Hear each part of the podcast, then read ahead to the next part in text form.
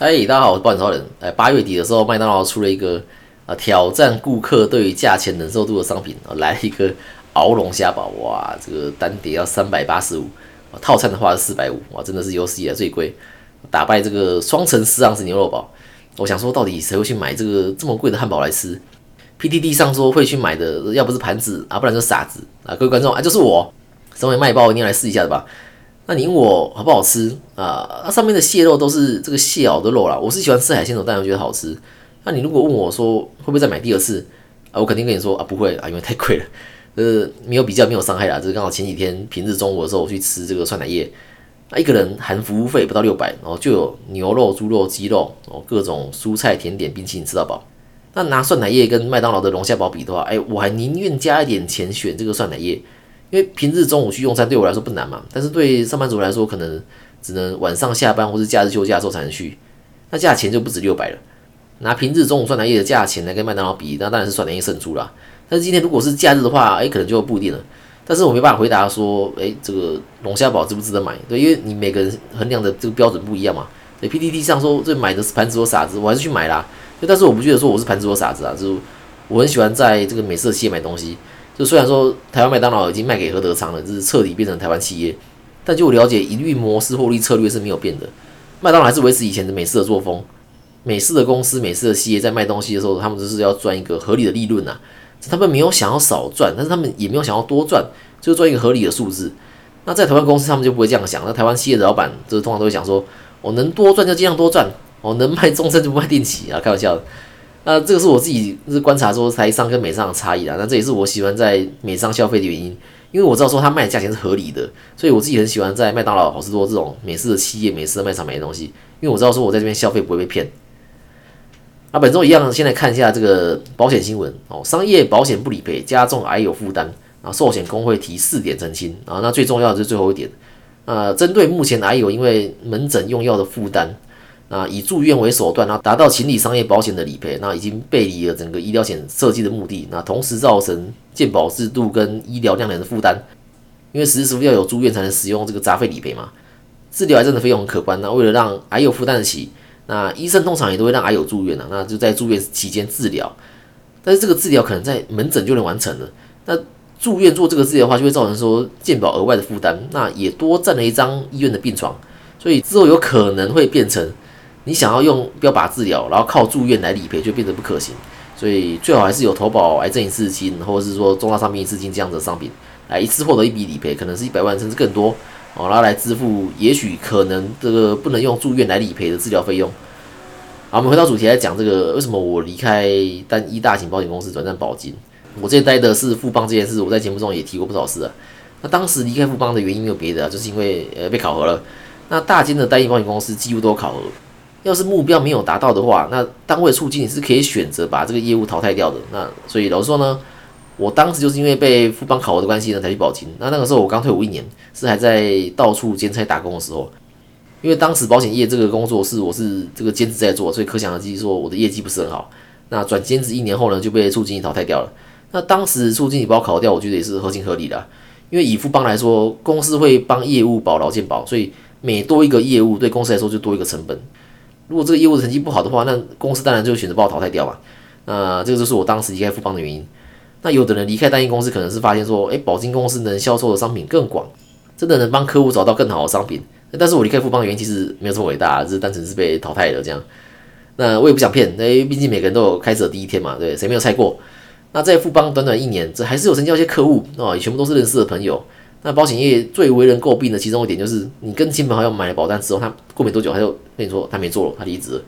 那我不希望跟我投保的朋友变成孤儿保单。那虽然说客户不到五十位啦，那有些还只是成交车险。那我就认为说这些保单不管金额大小，不管寿险产险都还是一个责任。那为了继续服务这些客户，我就汲取了前面被考的教训，我找了一家没有考核制度的保金啊，那就不会因为业绩被赶走了。那我在复办的时候，单位主管就跟我说。那个保健业务都会把佣金高的商品组合起来卖给客户哦，他们都是佣金规划师。那不管是在单一保险公司还是保险公司，其实都存在所谓的佣金规划师啊，就是不是只有保金公司才有。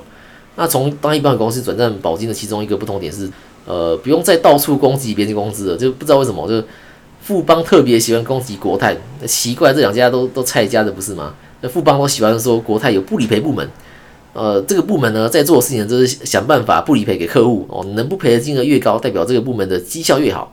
哦，这个不理赔部的故事呢就一直在富邦流传。呃，十年后今天啊，我还是听得到富邦的伙伴这个慷慨激昂的在说这个故事。那不理赔部门，就我了解是没有存在过了。那早期的理赔部门的确会算 KPI，对绩效好的话是会有奖金的。但是，呃，现在比较没有这种情况了。那除了攻击国泰，也会说其他家不好。那我想，呃，所有代理公司都会这样子啊。这也是为什么我用每间公司都说自己最好当主题，然后做了这个实时支付跟重要商品这两集。对，因为这是每个客户都遇到的状况嘛。这是今天有三间公司 A、B、C，A 公司的业务会说，哦，他的商品最好，然后指出 B、C 公司的缺点。那当然，B、C 公司的业务也会这么做啦。那我觉得是无可厚非。这怎么可能说自家的商品不好，然后要客户去买别家的呢？那就算自家的商品真的比较好，那你能卖多久？台湾人寿的 H N R C 停售件有狂推，因为它真的是比其他家好，这不管在保障还是保费都是。所以这个时候的台湾人寿业务会很好推他们的商品，因为的确 H N R C 是六月底以前市面上最优的实时支付。但是就算是这样子。别间公司为了要卖你商品，他还是会跟你说，，H 公司有哪里不好？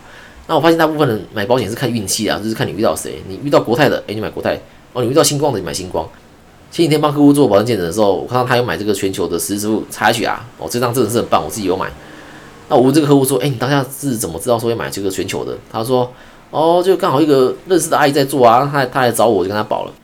所以今天这个阿姨如果是国泰的，那他也会跟这个阿姨保，所以变成说是在看运气啊，看你遇到谁嘛。那当下遇到对的公司，就有比较大的几率可以买到对的商品。但是你没办法控制吧？就是你没办法控制说你遇到谁。这最好的方式是你还是自己有做功课了解啊。那就是回到刚刚讲的，当下你的商品是优于同业的，那请问你能卖多久？台湾的时候 H N R C 停售之后，到八月中才推出新的实质，然后被网友们酸说跌落神坛。对新商品这个保障变少，然后手术要限制在二二七，然后保费也变贵。呃，所以大家都呃不推台湾人寿了，但是我自己还是推啦。呃，从台湾人寿的业务来看啊，尤其是做医疗险为主的业务，从六月底到八月中这一个半月是没有医疗实质可以销售的，等于是是不能做这个最正常的事情。所以虽然说是有续缴可以领没有错了，但是这一个半月业绩一定大不如前。那终于等到公司出了新资质，这个满怀期待、充满热血，看商品之后发现，哎。这个不如全球人寿的差距比台湾人寿业务，就发现说自己已经不是市面上最优的实时付了。当然还是卖出去没有问题啊，但是这个台湾人寿业务会知道说自己卖实质已经不是市面上最优的选择。那我想这是我来到保险的优势之一啊，就是因为各家都有代理。以前我能够销售台湾人寿的 H N R C，那 H N R C 停售之后呢，我就改销售全球人寿的差距 B，我不用担心医疗险停售会有一个半月的空窗。那因为这段时间呢，我还是能销售其他家的商品嘛，或者说。呃，不管在任何时候，我都能给客户目前或者说当下市面上最优的选择，所以这是在单一公司做不到的。那除了提供商品多样性以外啊，你越多的服务就能带来越多的客户，各家理赔我也都能处理。那就算不是跟我投保的，哎，我也能服务。那做保险自己就在做服务嘛，你服务好，自然就会有客户。前两年我因为协助很多防险理赔，那各家都有，是有和泰的，有新安东京的，有富邦的，诶，这些防险还都不是跟我保的，但是因为我就是这个热心帮忙嘛。有好几位都是因为我服务好啊，之后都有跟我投保医疗险跟储蓄险，那这也是我在单一公司没办法做的，因为我在保险公司才有这个服务的机会。今天要是我还在富邦，诶，我怎么帮客户处理和泰产物的防疫险？那有人会说啊，你可以这个帮忙送到服务处啊。哎，的确，这也是我问单一保险公司的业务，我问他说，今天要是有别家的理赔要请你帮忙送，你会怎么做？好，我听到回答都是说，哦，我就帮他送到分公司的服务处。那自己送到服务处跟在公司就能送的差别有两个，第一个是时间，就同样事情，诶，我能直接在自己的单位处理，那就不用再跑一趟服务处，对我来说省时间。第二个，我可以追踪，所以要是理赔要下来，我也知道文件有问题呢，也会发招会给我。今天如果是我自己送到服务处，但是文件有问题，那公司是会直接跟客户联络，因为理赔申请书上只有客户的联络方式，那对双方来说，这个服务过程就会变得呃不顺利，而且很花时间。那以上就是我来到保金后发现的两大优势啊，就是第一个可以提供商品多样化，任何时间点都能提供市面上较优的选择；第二个是能做的服务变多了，这包括理赔，或者是说你换信用卡缴费，或者说你改名字、改电话，哦，这种契约变更我们也能做。那越多服务呢，也就为我带来越多客户。那我不是说看到这些优势才来保金啊，而是来了之后才发现说，哎，其实我们有这些优势。好，我们来看留言啊，那感谢这个一零零一一直以来都有留言。那我在第七三集台新人寿的实时付下面的介绍，我写说啊保啦，哪次不保？那一零零一在下面说啊钱不够就不能一直保啦，啊但是不能一直保啦，因为除了预算有限，你你医疗实质一个人也只能保三张嘛，啊意外实质一个人也是保三张，那加起来最多是六张，然后加一张支付额。啊，那娜娜妈说希望有机会能够给你保单见证。那这个留言是留在第七十七集，为什么大家都说私人比较好这集？我刚回头看了一下这集，也奇怪，我在这集里面没有提到保单见证啊。那保单见证我一直都在帮忙做啦。那下面资讯栏有我的联络方式。那做保单见证需要提供商品的名称，然后投保金额、保费跟投保日期。那这些资讯呢，通常会在保单的同一页。你打开保单，大概在前五页就能找到了。那只要拍照传给我就好。啊，还有你的这个出生年月日。啊，因为输入的时候系统会自动带出保费，我都会核对说有没有跟保单上的保费一样。对，就是做这个双重确认。好，今天先到这边。那下面记得再帮我五星加评论。那保险相关问题也可以大家经过讨论。拜拜。